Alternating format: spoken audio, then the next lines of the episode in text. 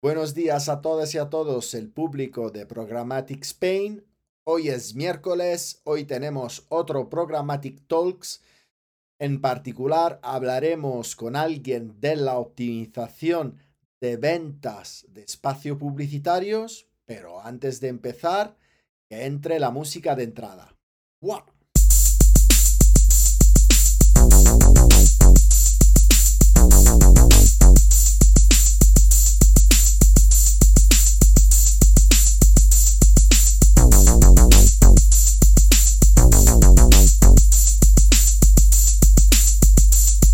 Buenos días a todas y a todos.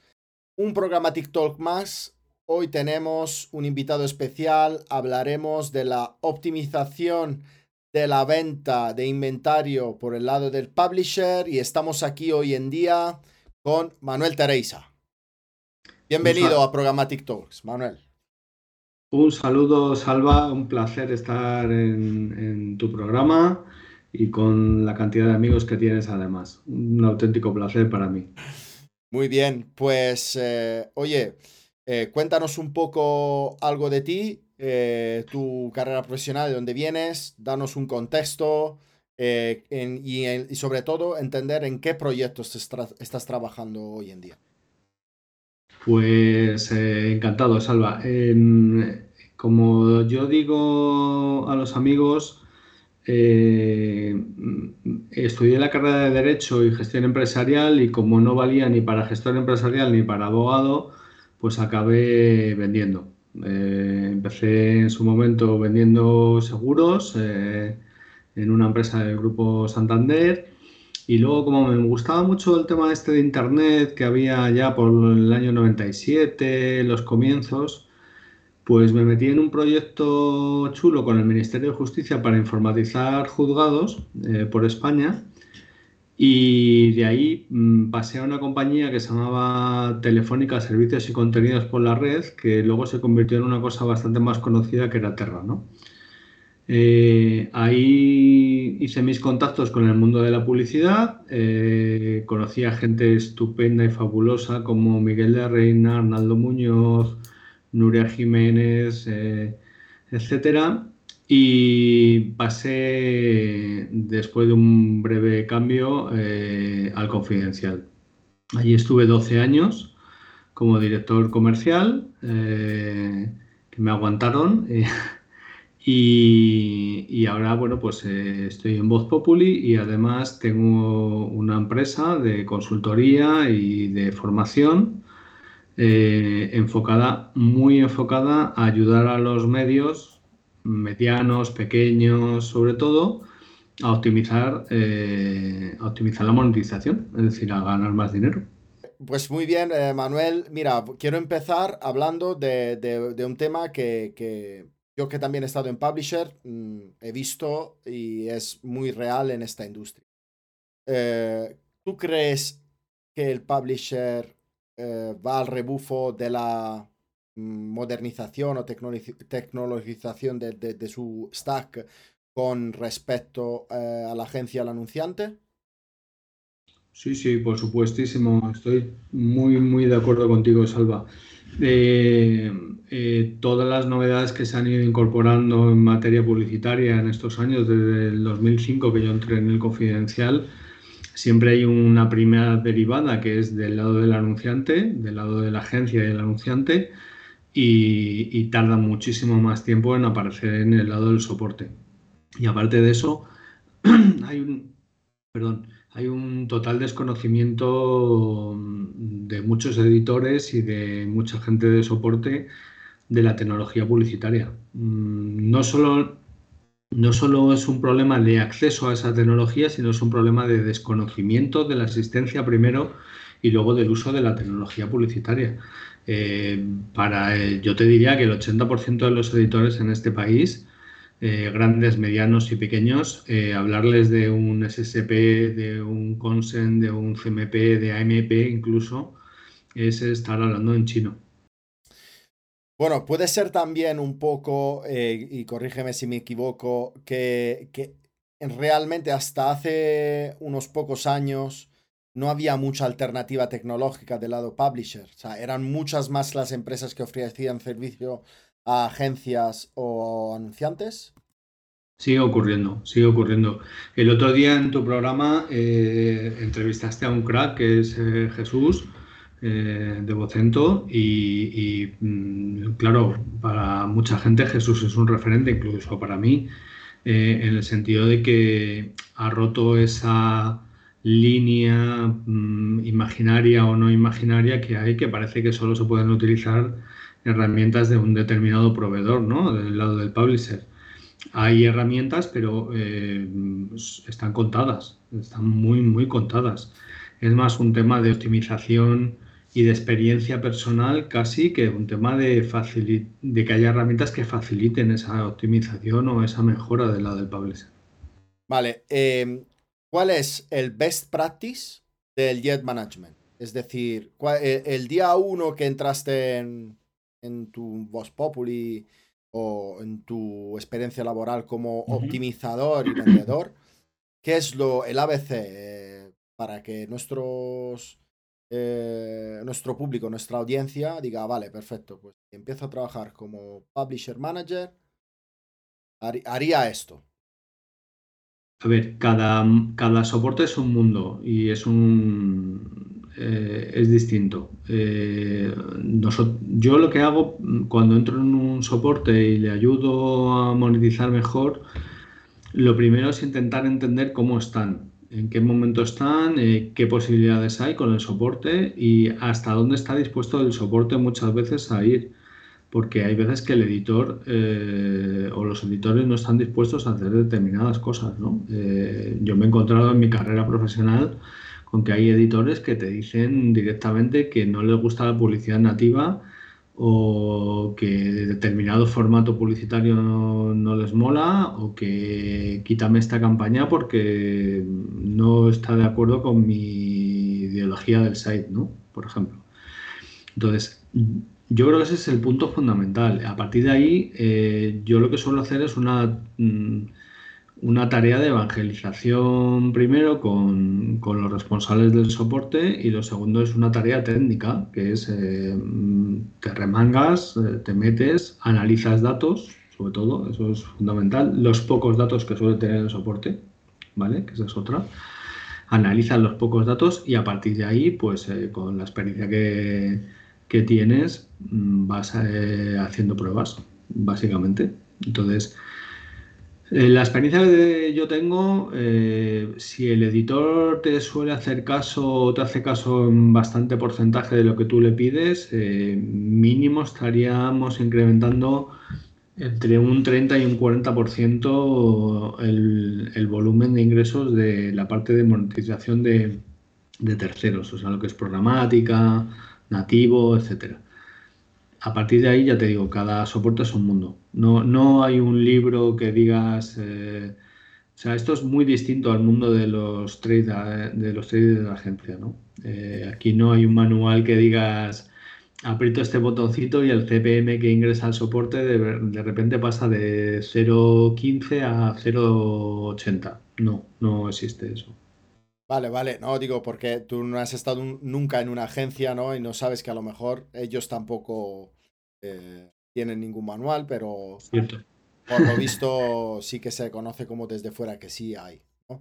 Entonces. Eh, bueno, eh, bueno, hay, hay por lo menos incluso hay cursos, ¿no? Hay gente que está haciendo cursos eh, más o menos caros, el que te prometen eh, que vas a salir de ahí sabiendo traficar absolutamente todo tipo de campañas, ¿no? Eso del lado del soporte no existe absolutamente nada. Bueno, pues no existe de momento, de momento. A mí un pájaro me ha dicho que igual eh, surge algún curso que, que, pueda tener un temario muy interesante. ¿no? Eso es.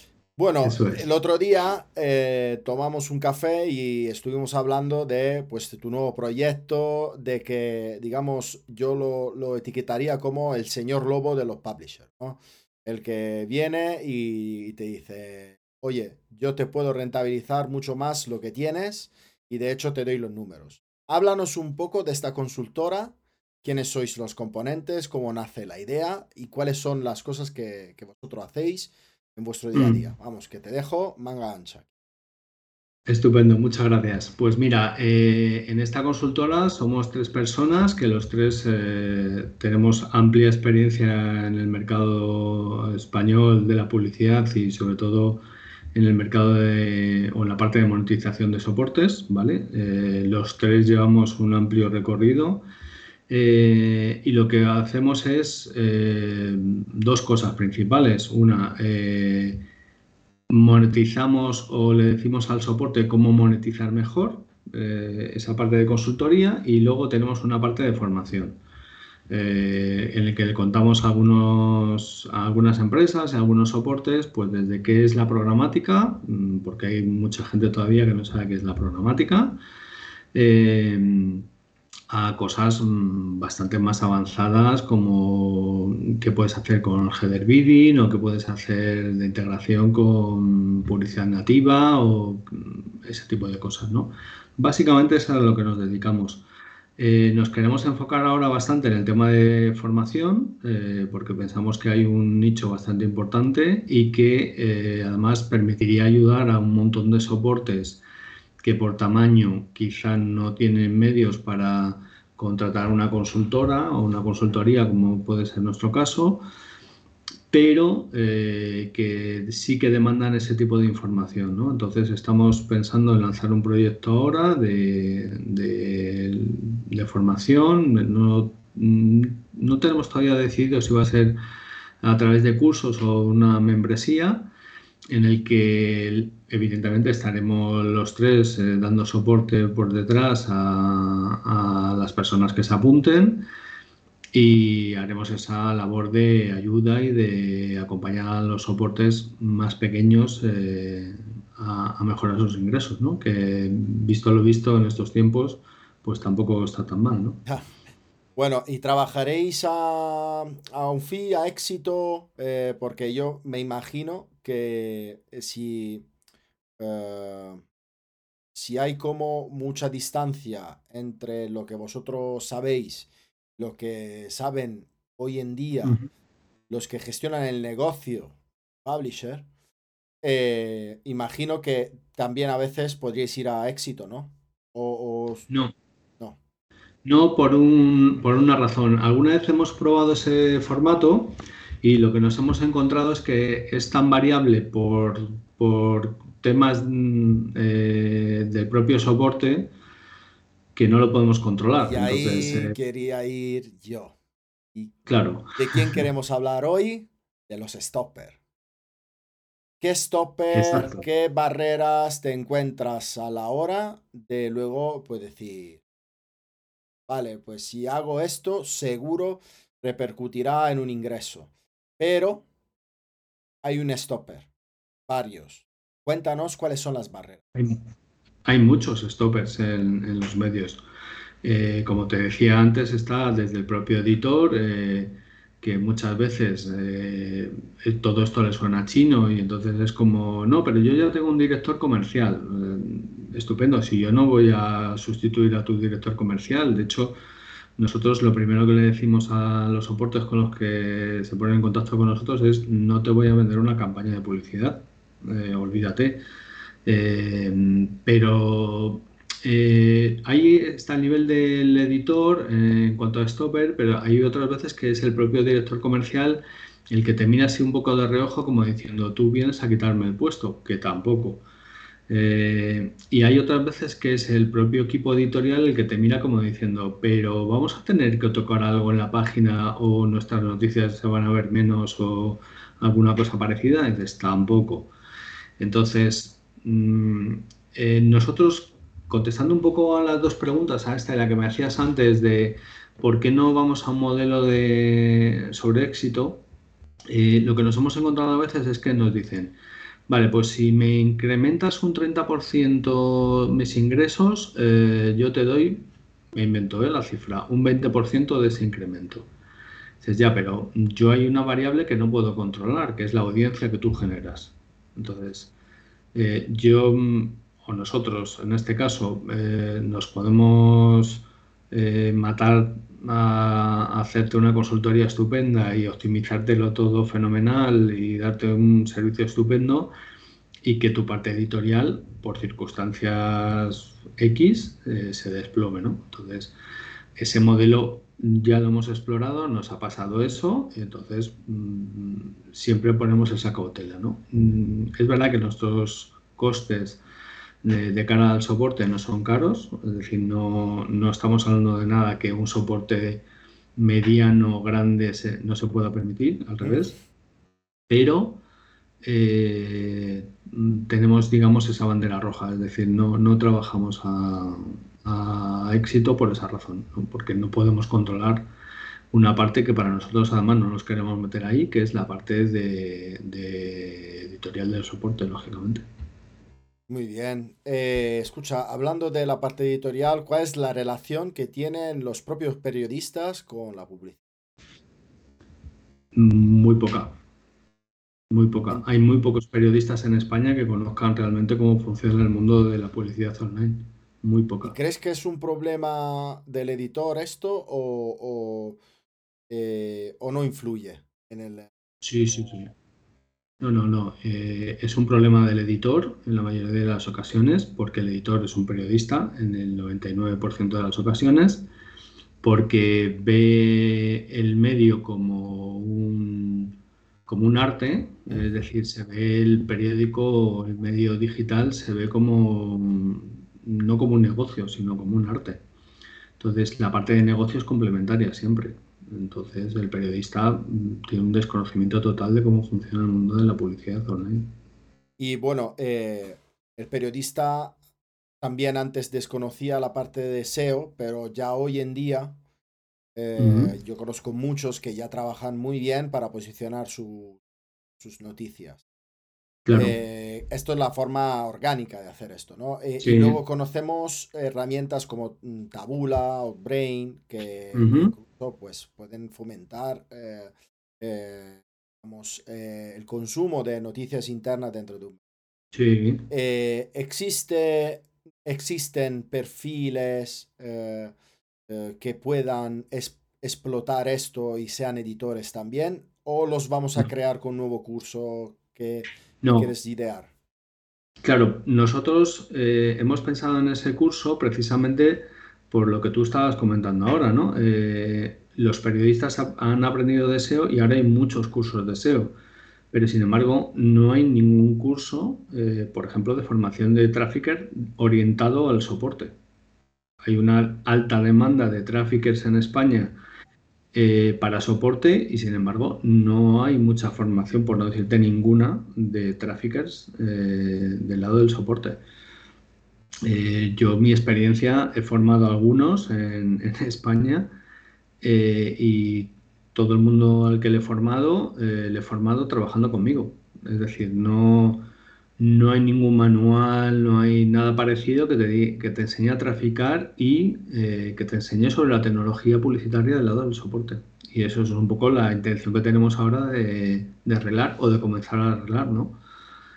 pensamos además que es una oportunidad estupenda para un montón de gente joven eh, de formarse y de que hay una cabida, porque mm, lo que hemos hablado con otros soportes y con empresas del sector es que hay una demanda muy grande de, ese puesto de trabajo. ¿no? Eh, sí, mira, eh, si lo acabo de entender bien, entonces tu consultor, aparte de ofrecer servicios directos a, a publisher que quiera de alguna forma aumentar servicios, Aparte, estéis, estéis pensando en dos líneas formativas. La primera para gente de la industria, la segunda para gente fuera de la industria y que aprenda a trabajar con la industria porque de, directamente o indirectamente está involucrado. Lo has clavado. Perfecto. bueno, pues oye, eh, sabes que te vas a meter en un fregado, o sea, o estás ya trabajando con, con, un, con eh, la producción, digamos, de impresiones que se verá afectada de cookies, ¿no? Y imagino que, bueno, pues desde vuestra pequeña perspectiva estaréis como apalancados, ¿no? Sobre lo que, lo que sucederá. Pues eh, yo creo que la sensación que tenemos es volver un poco a los comienzos, ¿no? Eh, volver un poco a la venta de audiencia, pero a la venta de audiencia no con data, como lo estamos haciendo ahora o como se hace ahora, sino a la venta de audiencia de cuando yo empecé, me retrotraigo un poco al comienzo de la conversación, ¿no? De cuando hablaba de ese cambio de Terra al confidencial de hace un montón de años, en el que eh, ibas a las agencias o ibas a los anunciantes y le ibas diciendo a la gente, oye, mira, tengo eh, tantos usuarios. De la sección tal, tal. Y eso es. Y además tienen este perfil. ¿Por qué? Porque hemos estudiado un poco sus hábitos de navegación dentro del soporte. Entonces, eh, pues mira, tenemos un 70% de hombres, un 30% de mujeres. El perfil según Nielsen o según OJD Interactiva o según Comscore o tal. FK. Eh, puede estar aproximado a este perfil, eh, clase media, tal. Y en base a eso, pues vendías el producto, ¿no? Eh, la sensación que tenemos es que, mm, salvo que haya un cambio grande en los próximos meses, vamos a volver a eso, ¿no? Bueno, pues puede ser, es uno de los escenarios. Yo, sinceramente, veo anunciantes haciendo acuerdos directamente con los publishers para poder seguir utilizando este tipo de cosas, ¿no? Eso es. Ahora viene, a propósito de la medición, viene un cambio en la, en la industria. El, el medidor aconsejado eh, GFK, que ha ganado, digamos, el concurso. Eh, y bueno, pues eh, y esto genera todavía más incertidumbre, si queremos decirlo, porque claro, eh, estábamos acostumbrados ya a otro y, y, con el cookies de por medio, pues la verdad que la estrategia es complicada. Vosotros mm. y tú en particular, que estás aquí, ¿qué opinas de este nuevo medidor, medidor, medidor, perdona, medidor. Este nuevo medidor? Em, y en particular, si crees que va a ayudar un poco eh, a unificar las métricas de forma que ayudará un poco a superar el escollo del cookie yo, Salva, me conoces un poco ya eh, de esos cafés que nos hemos tomado y hay veces que soy un poco radical, ¿no? Entonces, en este caso, la opinión que tengo es un poco radical del tema. Eh, creo que solo funcionará el medidor en el momento en que en el sector o en la industria de este país nos tomemos en serio que queremos utilizar a un medidor. Eh, me voy al ejemplo de la tele, ¿no? ¡Bomba! Eh, cantar. ¿Es un medidor perfecto? No. ¿Es un medidor que tiene errores? Sí. ¿Es un medidor que tiene cosas buenas? Sí. Pero toda la industria de la tele lo ha tomado por bueno. En el programa del sector digital, de la publicidad digital, es que estamos criticando todo y todo es revisable y todo es malo y todo es no perfecto entonces, así nos va, ¿no? Que hemos pasado por cuatro medidores, yo creo, en la historia de que yo tengo memoria eh, publicitaria Internet, eh, y ninguno nos gusta. Entonces, eh, ¿Comscore era malo? Pues tenía sus cosas malas. ¿GFK es bueno? Pues tiene sus cosas malas también, ¿no? ¿Miden bien? Pues probablemente ninguno de los dos, pero nos tenemos que fiar de algo porque si no eh, tenemos un problema, ¿no?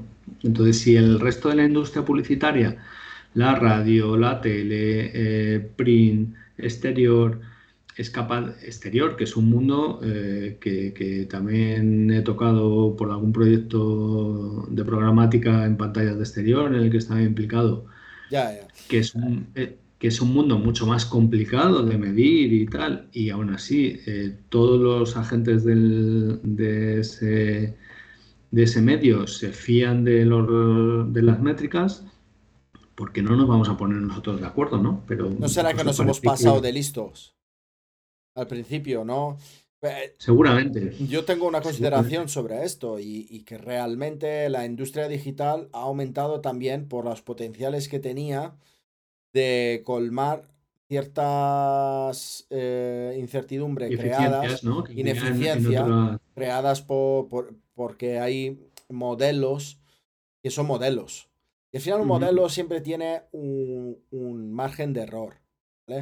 Y hay que tomarlo como modelo con margen de error. hay un error muy grande que cometemos y es mirar los datos como eh, deterministas cuando no lo son.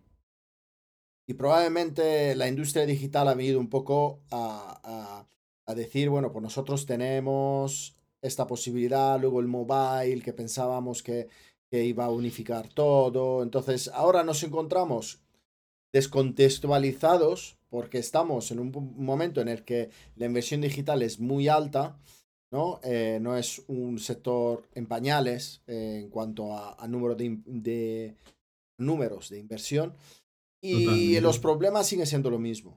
Eh, y entonces ahí está un poco cómo surfear la ola de lo que está pasando ahora. Yo creo que vamos a, a cerrar los ojos y abrimos dentro de cinco años, tendremos una industria que tenga dos conceptos que son addressability y accountability muy bien implementados y que, y que pueda ser una industria de verdad.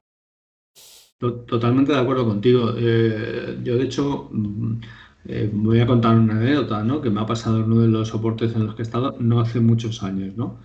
que me llama un cliente después de un brand day y me dice, oye Manolo, que nos ha gustado mucho la, la acción y tal, no sé qué, ¿me puedes pasar los datos? Entonces le mando el reporte de la server y me dice, no, no, pero necesitamos eh, qué usuarios han hecho clic en los banners. Digo, está dentro del reporte, el número de clics, el CTR, etcétera. Dice, no, no, no, eh, si me puedes pasar por favor el nombre y apellidos de los usuarios que han hecho clic en el banner. Digo, sí, hombre, digo, claro, digo, nos saltamos unas cuantas leyes de protección de datos, si tuviera el dato, ¿eh? que por otro lado no lo tengo, pero nos saltaríamos unas cuantas leyes de protección de datos. Entonces, eso es un poco lo que está pasando en el sector, ¿no? Eh, yo creo que hemos ofrecido tantos datos eh, a los anunciantes, a las agencias y tal, eh, que cada vez se ha convertido en un monstruo, cada vez quieren más datos y cada vez más datos y cada vez más datos, ¿no? Entonces, estoy de acuerdo contigo en que va a ser muy interesante cuando llegue el entorno del cookie-less y de repente volvamos otra vez a un entorno en el que hay mucho menos datos y en el que nos tenemos que fiar más del soporte y de lo que nos cuenta el soporte, ¿no?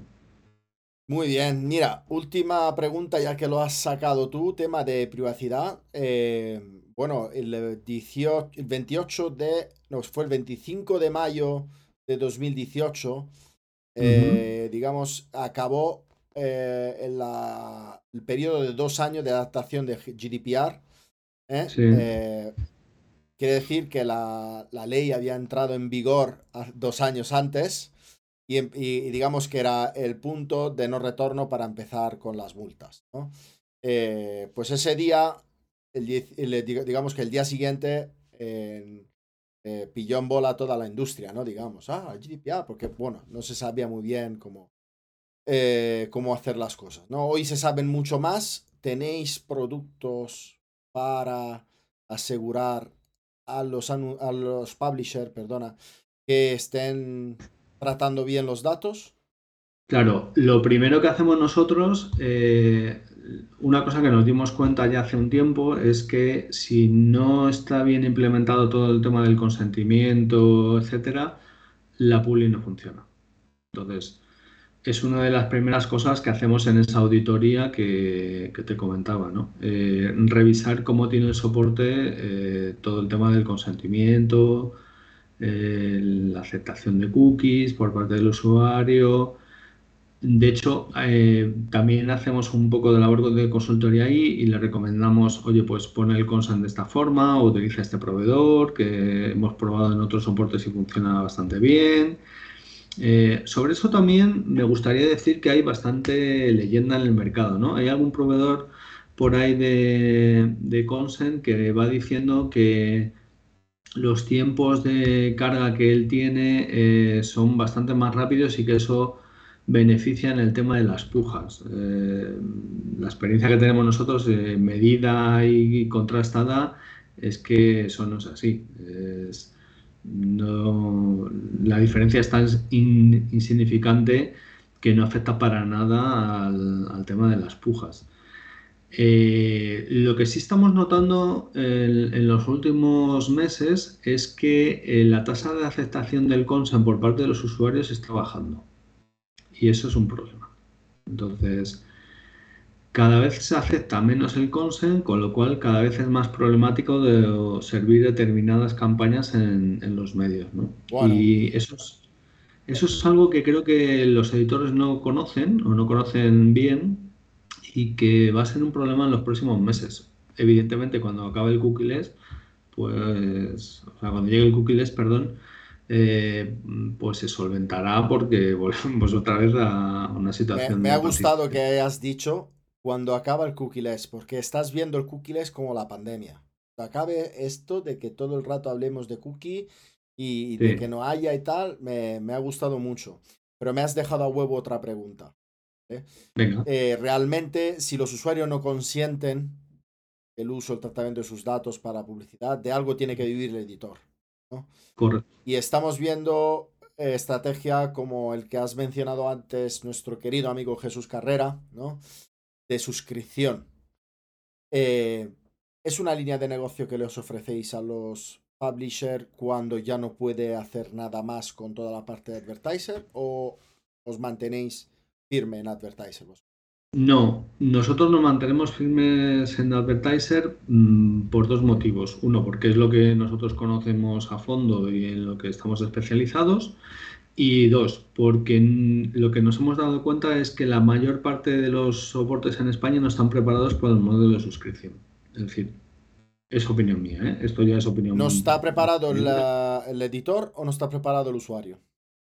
No está preparado el editor. ¿El usuario está preparado? Sí. ¿A pagar por leer? Sí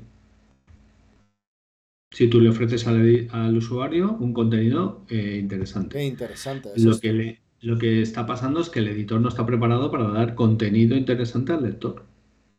Vale, porque eh, quizás es una prensa más sensacionalista o... No, porque normalmente estamos hablando de un modelo de prensa, normalmente, ¿eh? hay, hay bastantes excepciones, pero normalmente estamos hablando de un modelo de prensa tradicional llevado al mundo online. Entonces, eh, el editor y muchos periodistas siguen pensando que la gente tendría que pagar por leerles. Y eso es un error. Es decir, el usuario solo paga por un contenido que le, resulte interesante. Trasladado al modelo de la tele. Eh, modelo único, ¿no? Con... ¿Crees, ¿Crees que esto se cruzará algún día con los NFT y metaverso y compañía? A corto plazo lo dudo. Ah, normal. A, corto plazo lo dudo, pero puede ser. A ver, si hay gente que está explorando criptomonedas como sistema de pago de suscripciones. Bueno, vale. Pero sí. ¿Y editores produciendo contenido que luego eh, venden a través los derechos con NFT? Que yo conozca, no. ¿Pero crees que es una vía que podría ser podría ser interesante, podría ser interesante, pero para eso. Igual un día eh, vendemos este, los NFT de este vídeo. Bueno, oye, eh, yo encantado te los cedo, ¿eh? no, que queda grabado, esto ha quedado grabado. no, pero, a ver, creo, creo, Salva, que para eso se necesita un cambio profundo desde la parte del editor en España. ¿Vale? Entonces, eh, hasta ahora estamos muy acostumbrados a encontrarnos medios online eh, que nos dan sobre todo opinión. Sí, pero está ocurriendo este cambio. ¿eh? O sea, y volvemos a la pregunta inicial. El editor va siempre después. La respuesta tuya ha sido sí. Y, yo lo que quiero decir es que el cambio ya está ocurriendo, ¿no? Ya las agencias hablan de metaverso y hay un cambio que está más aquí y que te quiero preguntar porque de verdad desconozco por si vosotros trabajáis o no este tipo de, soporte. Gaming. No, no lo tocamos.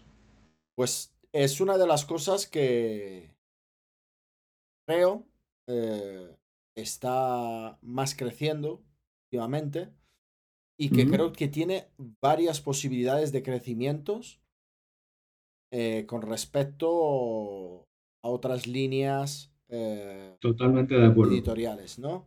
Totalmente de acuerdo, pero es que no nos da, o sea, nosotros nos hemos especializado en lo que nos hemos especializado y evidentemente vemos cosas alrededor que pueden funcionar y que nos gustan mucho, pero Eh, utilizando el dicho castellano antiguo de que mucho abarca, poco aprieta, eh, eh, creo que estaríamos dando un mal servicio a nuestros clientes y a nuestros potenciales clientes si, intentáramos abarcar cualquier cosa que se mueve, ¿no? O disparar a cualquier cosa que se mueve. Entonces, por eso no hemos tocado nada de metaverso, por eso no hemos tocado nada de NFT y por eso no hemos tocado nada de gaming. Hay mucha tela que cortar todavía en el editor. Y vosotros, eh, como hemos dicho antes, sois una pequeña consultora. Pensemos, que hay muchos, muchos medios en España. Eh, creo que el, último análisis que se ha hecho, creo que recogía como unos 3.200 medios online ahora mismo de información en España. ¿Vale? Solo de información. Entonces, eh, de esos 3.200 hay yo creo que hay una estimación de que el 70% ni siquiera tiene una server. O sea, yo me he encontrado medios eh, con 10 millones de páginas vistas al mes que no tenían una server, que tenían incrustados los códigos de publicidad en el código de la página. Entonces, mm, a esos medios, hablarles de NFT o de metaverso o de tal, mm, eh, está totalmente fuera del alcance de ellos. Muy bien, Manuel o Manolo, como te llamaba tu, ex jefe, ¿no? que muchísimas gracias. Yo creo que ha quedado muy claro. Si alguno de nuestra audiencia tiene un medio pequeño que quiere eh, optimizar eh, sus ingresos, si es grande el medio, también. Labores son iguales, ¿no? Y así que nada, yo te doy un saludo, nos vemos muy pronto con este curso que ya desde Programmatic Spain desvelaremos en muy poco. Y, nada, pues nada, a todos que os apuntéis al canal de YouTube, iBox y pronto estaremos también en Spotify. Un abrazo, un, abrazo, un, un abrazo a todos. Hasta luego. Un placer. Hasta luego.